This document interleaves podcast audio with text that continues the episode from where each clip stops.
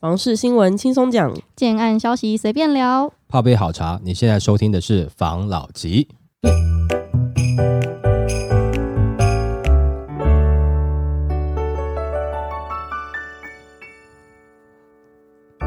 关心你的房事幸福，我是房老吉，我是大院子，我是茶汤会。小提醒。内政部花代理部长于一月十二日宣布，平均地权条例不会溯及既往。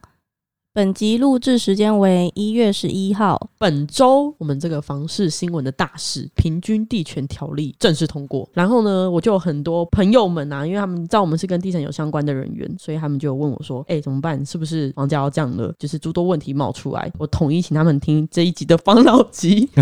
所以我今天就要先来分享一下平均地权条例的一个相关新闻。平均地权修法真打方，专家表示。一场打假球闹剧，平均地权条例十号在立法院三读通过，号称此波最猛的打房五重拳，以居住正义为名，无人不敢挡，不得不发。然而，令人非常不解的是，为什么政府选在房市已降温、炒房已无利可图的时间点，祭出打炒房的猛药呢？那就有一个房市趋势专家直指，这根本不是真打房，而是一场打假球的闹剧。然后他有提出三大观点佐证，什么？是真打房，什么是打假球？那第一点就是打炒房的时间点不对，在以没有炒作空间的市场打炒房。那第二个就是打炒房的方向不对，不打炒作土地现行犯，只管打房。那第三点就是打炒房的对象不对，纵容租赁市场被垄断炒作，而只管打房。那专家表示，平均地权修法条例仓促上阵，在房地合一税二点零已经有重税打击炒房的政策下，有法不管，再增添多少法令都会漏洞百出，引发更多执法上的困难。然而败选之后，这也是政府逼不得已的一石三鸟之计。不但炒房当败选战犯，拿打击高房价为名当做祭品，且趁房市已降温，抢先收割政绩，再演一场假球给年轻人看，目的就是为了争取流失选票，可谓一石三鸟。那专家最后也有指出，放任土地标售炒高地价，放任租赁市场严重被垄断，纵容租赁黑市横行。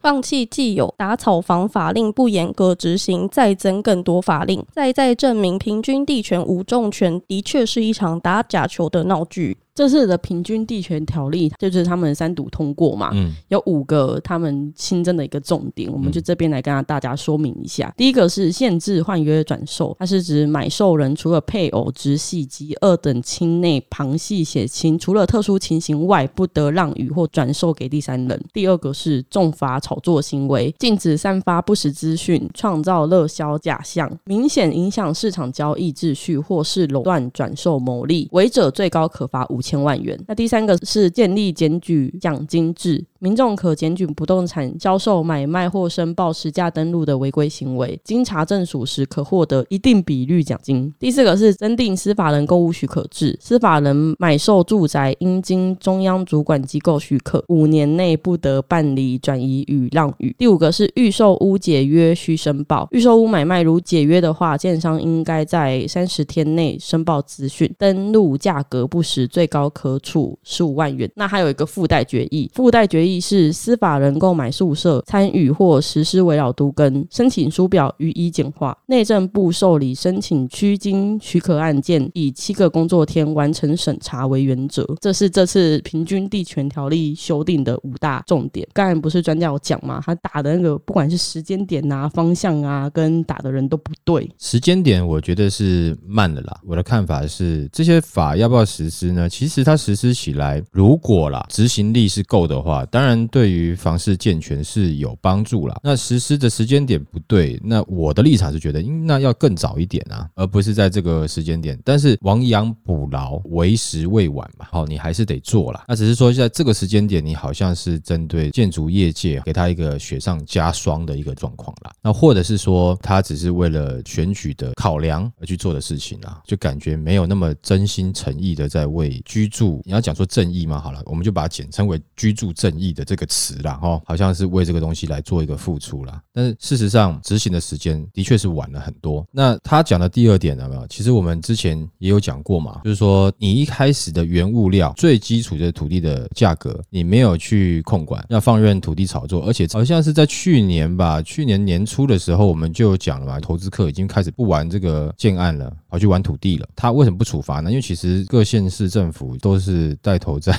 炒作土地的这个始作俑者之一嘛，他可能不好得罪吧。啊，那再另外一个就是我们应该是上礼拜才在讲的吧，租赁市场这还是一直不明朗化嘛。那你租赁市场不去处理，其实讲实在话，你要获得年轻选票也是会有难度啦。买房子可能都已经大概是三十岁左右的人开始有感觉的，但是从二十岁到三十岁这当中的，都可能很多是在租房子啊，租房子的劣势，或者是说很多一些不合理的要求，我相信相信这些年轻的选民是正在感受中嘛，没有错。上次在讲这个时候，也有，比如说他的立场是在帮房东讲话的啦，不过他也许不一定是，因为他提出来的疑问是说，如果说真的房东都纳管了，也都如实缴税了，他觉得房租不就更高吗？苦的不是年轻人吗？的确是，我觉得这也是会有这样子的短期阵痛。但是如果你都不管，一直放任下去，那你始终没有可以去管理它的时间跟空间。那如果说你开始纳管了，然后市场资讯透明化了，就像是政府现在它限制司法人买卖，接下来是不是这个东西有助于政府做什么呢？是不是你的房东的资讯你都清楚了？没有错啦，你出租我会课税，但我可以友善课税。但是如果你闲置，我的囤房税我就课更重，那是不是就有？机会让房东尽量把房子出租，而且房东也可能也会怕说，我的房子如果没有人租，我的囤房税更高，那我会更想要出租。因为现在的不平等是在于，反正我房东出租，我开什么条件，很多都会接受。而且我记得我们频道在蛮开始的时候，其实曾经有讲过一次，就是个状况嘛，租的当中有没有可能房东一不爽你啦，或是有什么问题来跟你涨价？那那个时候有网友跟我们留言说，可能是讲很快聊天的过程中嘛，那网友有留言说，在租约还在进行的过程中，房东是不。不可以去随便涨价的。我们当然是知道了，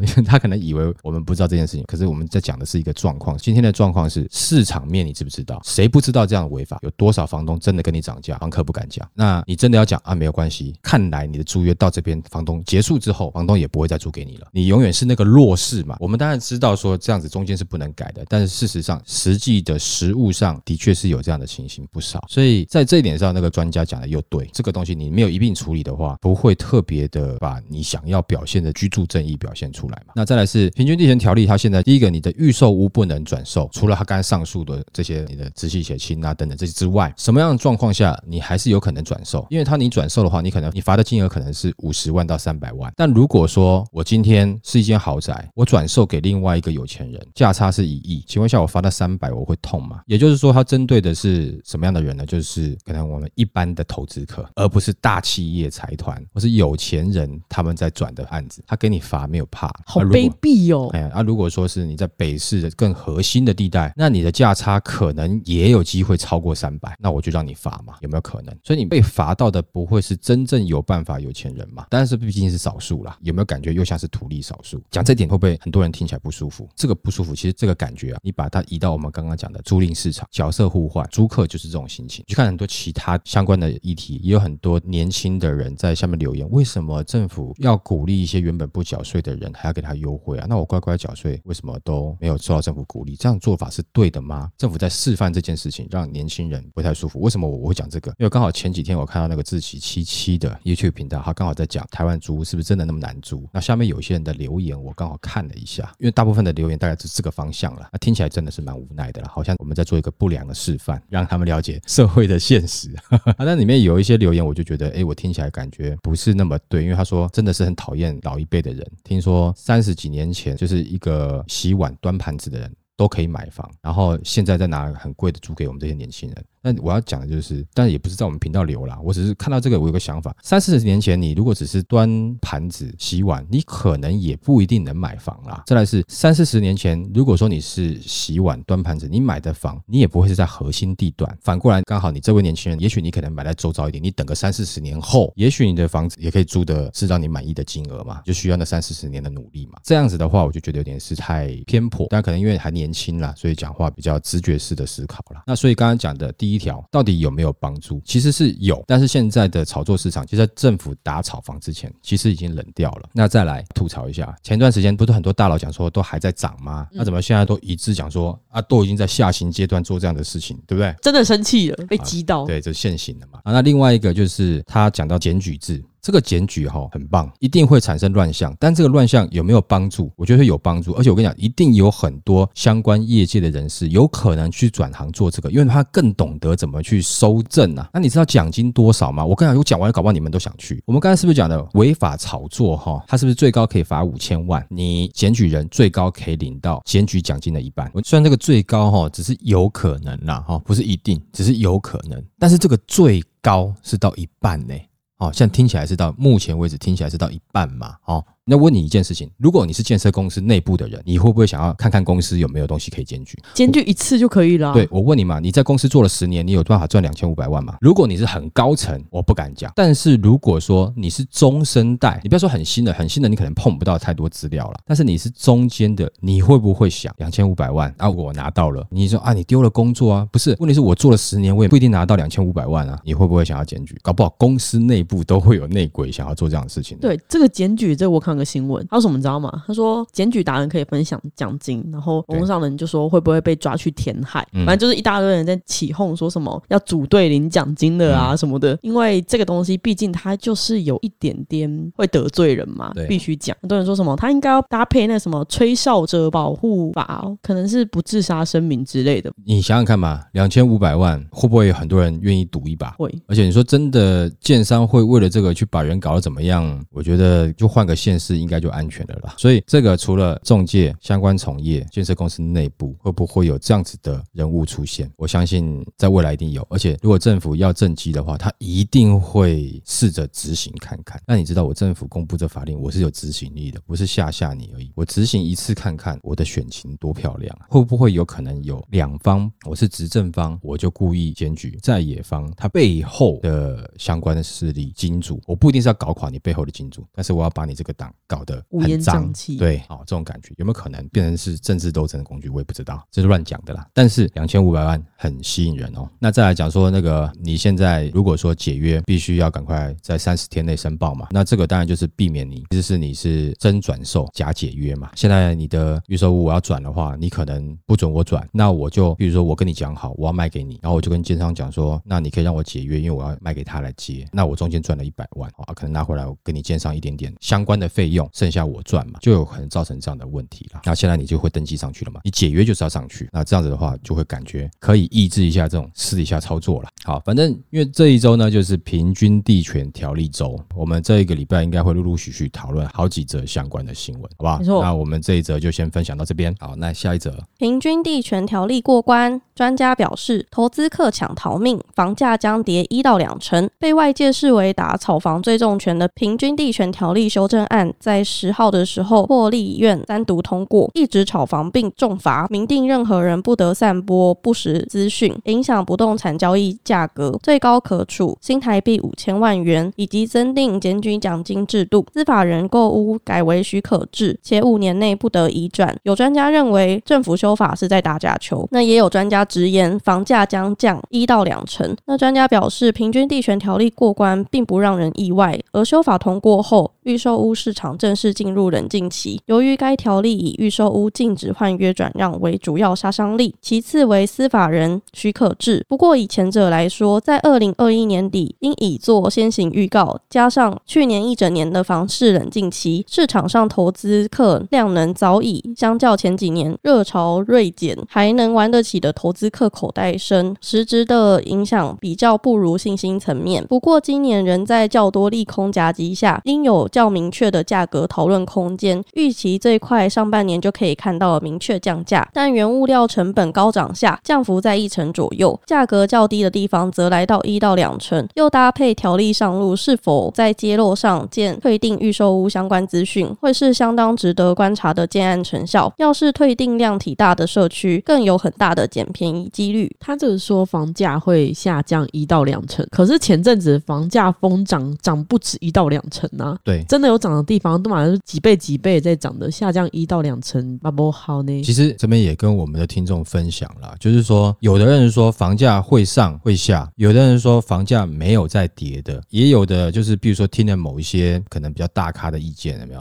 然后他没有买房，可他后来会骂我，听你的意见听了十年了，我到现在从还没买房到买不起房，就是会抱怨。也有的人说你现在就是帮建商讲话，要大家赶快入坑的哦，要去做韭菜的。其实如果说你完整的分析来看了哦，就是说它整个区域啊，就是还是会有各个不同区域的表现。有的区域它有支撑力，它未来还是会慢慢上涨；有的它的区域没有支撑力，它有可能就下降。但是买房子其实很重要的是你的进入点到底是在什么时候？如果说你在这一波的高点，其实有些会劝你说，那你这个时候不要进。但是你在下一波可以进的时候，你觉得没有跌很多，你觉得不要进。其实你要知道，它上去一波，它会下修一点。你要在那下修一点的时间看准，准备好自己的实力进去，因为它可能再下一波来的时候，那金额又更上去了，所以你会错过。有可能跟你讲说，哎，该进的时候，其实你可以考虑去进，也不要说好像人家都是在帮建商讲话，但是你还是要自己评估啦。如果说今天是时间点到的话，我们也会给建议嘛。就像去年三月份呢，我们给建议是说，投资客你就不要再玩了嘛。那我们今年给的建议是，下半年大家可以开始去看房嘛。你可以在下半年或者明年年初看一看，准备一下嘛。看到有真的喜欢的话，可以。因为我不把时间拉太，因为其实有一些专家说，他觉得他看起来哈，可能是要到二零二五年哈才会反转，或是二零二四年才是你的进场时间。但是因为真正的最确切的时间点你抓不准，我绝对不是跟你建议说你是在最低点买房，我一定希望你是在相对低的，即使是你买的时候可能还会往下走一点点才开始反弹，那我觉得这都是比较可以接受的，嗯，就是你比较不会出错的时间点，在这个时间点下面去买会比较好。但是你会会发现，你三年之后你的房价下修，如果你看的区域还是一样的，那那个区域如果还有潜力，通常是还有潜力，所以你还会再看同一个区域吗？你会感觉房价好像下修没有太多，是这样的没有错，必须对市场有先有这样的认知。但是有些区域你后面三年之后你不去看了，那那边房价降很多啊，那你怎么不去看了？没有，因为那边就是可能它在这三年发展不起来，当时炒作炒过头了，然后那个泡泡破掉了，起不来。那你三年之后你也不会想要去买那边。所以买房这件事情啊，你在听专家讲的时候，其实还是要有一个自己的分析。但是以长期来看呢，就先讲很简单，房价有时候上涨，不是说它一定会涨很多，而是就想很简单。有人说土地稀缺啦，各方面的这个东西越来越少会涨啊，或是说炒作啊。但你要想另外一个点呢，就是国家控制的通膨率是在两趴，每个人的薪资会涨，那我的东西不就会涨吗？所有东西都会跟着涨啊，就是一定会慢慢的涨嘛。这是国家对金融的一个控制嘛，它会慢慢涨，这都是对的，所以它不会跟以前价格一模我一样的，它只是会在你这个时代，你相对就是临界点上让你买到房。那你怎么样在稍微下修的时间进场是很重要的哦，你就不会买在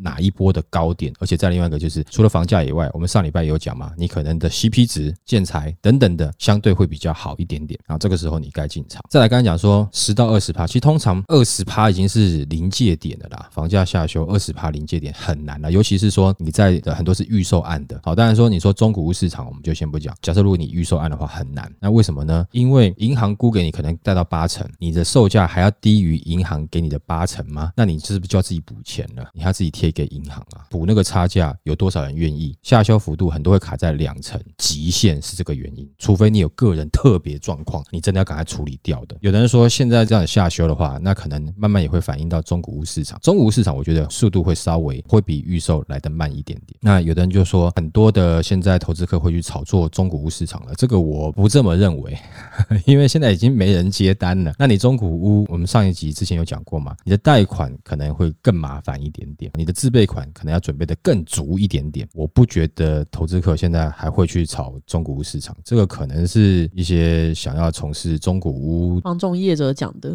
有可能啦。还有一些讲说，那现在很多投资客会跑去商用不动产市场，我觉得会有一些去做商用，但是不会像前一段时间这么热，大家也可以稍微放心一点点啦。因为上一波真的是太夸张，人是像全民在炒房嘛，你下降的幅度其实十趴左右，我觉得今年应该是有机会看得到啦。但是能不能到二十趴，我觉得有难度啦。其实我觉得现在如果你以预售的市场来看哦，你十趴的问题是比较小一点点，你能够越接近十五趴，是大概目前你能够努力的范围了啦。通常大概也不会到十五趴。啦。如果说到十五趴，我现在投资客来讲，我真的到十五趴的话，那我这个就直接退回给建商就好了，因为建商是这样子嘛，就合约你是买一千万嘛，那如果说我解约的话，基本上就是罚一千万总额的十五趴嘛，就一百五十万嘛。你要杀到十五趴，可能是有点难。如果你超过十五趴，他宁愿退回给建商就好了，那你不用自己多赔钱嘛。当然。有一些新成屋，就是已经交屋的，那就不一定，就看各个屋主他是不是有自己财务的问题，或者说他急售或等等之类的，那你才有机会拿到比十五趴还要更高的趴数啦。所以在今年，如果真的有喜欢的案子，那你真的能够拿到的这个金额是接近十五趴的，那你就很厉害了。当然，我们之前也有讲过嘛，如果说你今天要去接一些投资客的单，最好就是还是要看一下图面，还是要知道，因为你是要买来住的嘛，所以你还是要看清楚一下。但是有一些有财力的。投资客他怎么做呢？没关系啦，那干脆我们就把房子就留下来，反正就缴那房贷嘛。今天第二户、第三户我知道啊，贷的成数越来越低啊，我知道，但我够钱，那我就去缴这个房贷。成屋之后来租给人，反正租屋市场你没管，我租出去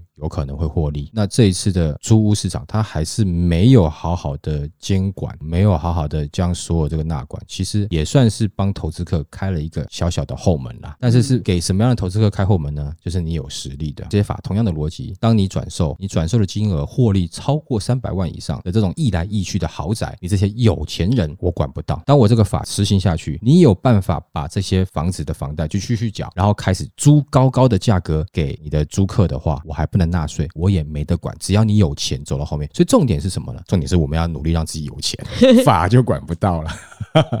好了，这开玩笑啦啊！来下一则，打炒房杀手锏通过，预售屋进入冷静期。房市报四大现象。首先，预售屋和成屋价差缩小。由于预售屋换约和转手的诸多限制，降低购屋族购买意愿，自住买家将会转向成屋市场。所以，预售屋降温，对应成屋抢手，将会拉近彼此的价格差距。其次，豪宅市场交易量缩。根据统计，近年单价两百万的豪宅交易，发现今年前十一个月交易。笔数仅二十七笔，跟去年同期的五十二笔相比，几乎等于腰斩。进一步观察今年交易的二十七笔超豪宅中，有十三笔都是以法人的名义购屋，等于近一半都是高资产族透过自有公司或是另外开设资产管理公司的名义来购置房产。然而，平均地权条例修法通过上路，资法人的购屋资产操作空间不在，高资产族的资产态度也会略为保守，因此短期内的豪宅市场。交易量将面临考验。再者，高杠杆型建商淡出，修法过后，建商的推案形态将从预售案转变为成屋案。由于成屋推案无法在工程期间销售回收资金，建商的金流需求庞大，对财力有限的建商较不利。因此，采高杠杆操作的中小型建商预料将在修法后逐渐淡出新案市场。第四，资金走向避险型产品，虽然交易疲弱抑制房价，不过首先面临降价的物件都属于具有市场抗性的产品。区位条件佳者，则强者恒强；建设到位、机能成熟的区域以及保值性高的产品，仍是避险且稳健的置产选择，价格也不易修正。至于商用不动产的部分，店面产品仍需依照经济成长和商圈发展而论，但商办这类自用、收益两用产品具市场优势，将可能成为今年修法后的法人置产重点。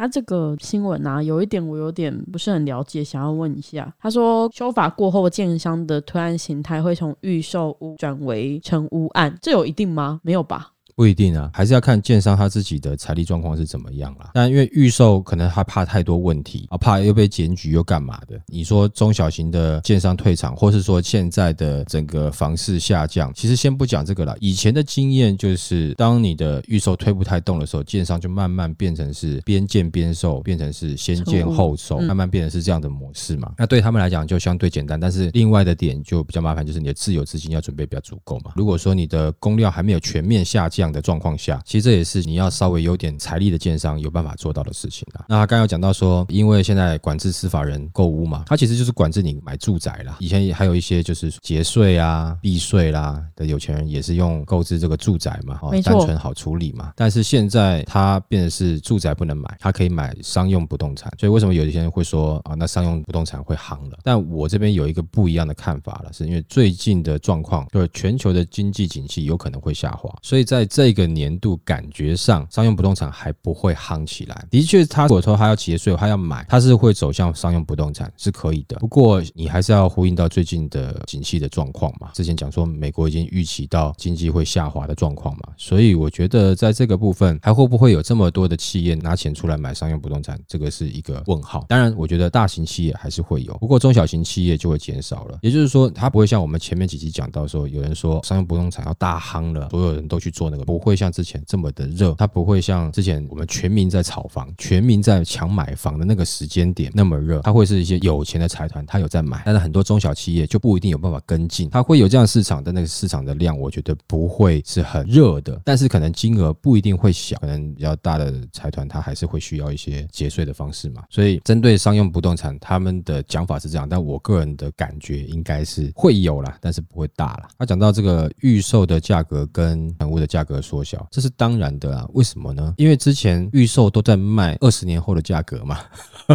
我跟你讲，就是哎，我告诉你，这边将来会有 mall 啊，这边将来会有科技园区，哦，有捷运，所以我价格开在这边嘛。但是我是预售嘛，可是我取得土地是在这个时间嘛，但是我的售价是在五年后的售价，可是我取得的时间是在这个时间嘛，那不就是我有下修的空间吗？我比较灵活嘛，所以我预售的金额是不是很容易可以下修到跟你成屋的金额比较接近嘛？那我就有竞争力了。为什么呢？因为我价格没有像之前那么夸张了嘛，土地取得的成本也没有到颇高嘛，然后再来。是，如果人家去看你的成屋，看我的预售，我的付款比较轻松一点呢、啊，哦，自备款付款比较轻松一点呢、对不对？那我新的房子很有可能可以让你贷到八成啊，那这样子我用新的建材、新的房子让你住，你还可以做客变，我是不是就有机会把原本有可能流向中古屋市场的客户又拉回来预售屋市场了？所以是不是他就必须要做这样的动作？对，加上因为我们预售屋还不是要禁止换约跟转手了嘛？对，这就会变成，如果我今天是想要买房子的人，预售屋如果开的高高。的，然后他又禁止换约跟转手的话，嗯、那我就会有点疑虑，动，动力就不。对，那我可能就去成屋市场看，所以预售屋市场势必得因为这个现象稍微去调整嘛。对，不要再想几年后的那个价格。对，但是它优势就在于它灵活，因为前一段时间他们价格炒得高高，可能一平已经获利很多了嘛。那现在是不是就等于有一个下修的空间？它有个弹性了嘛？那在这个时间点，如果你去看的话，一样啦。我回到我们之前讲的，就是你要会看图啊，它的很多的方便优势你都有，但是你要回去看图啦。那我们当然之前有答应过我们的粉丝说，我们之后会做一集怎么看图的嘛，简单简易讲啦。但我们之后再做一集来分享好了。最后一个他讲说资金要走到避险这边，这个我们其实在去年一直有讲嘛，就是到最后可能很多地段好的核心区域的，那就是有钱人在买嘛，它的价格也不太会跌嘛，它放进去不就是为了保护他的钱而已吗？这之前讲过啊，他就是把他的就是稍微先锁住，不要被通膨吃掉太多。等通膨结束之后，景气回来之后。我在核心区域的房价稍微涨了一点点，那我这个时候多付出的利息，在那一次涨幅当中一次赚回来，不知道几十倍、几百倍啊！也就是说，也是要有点钱。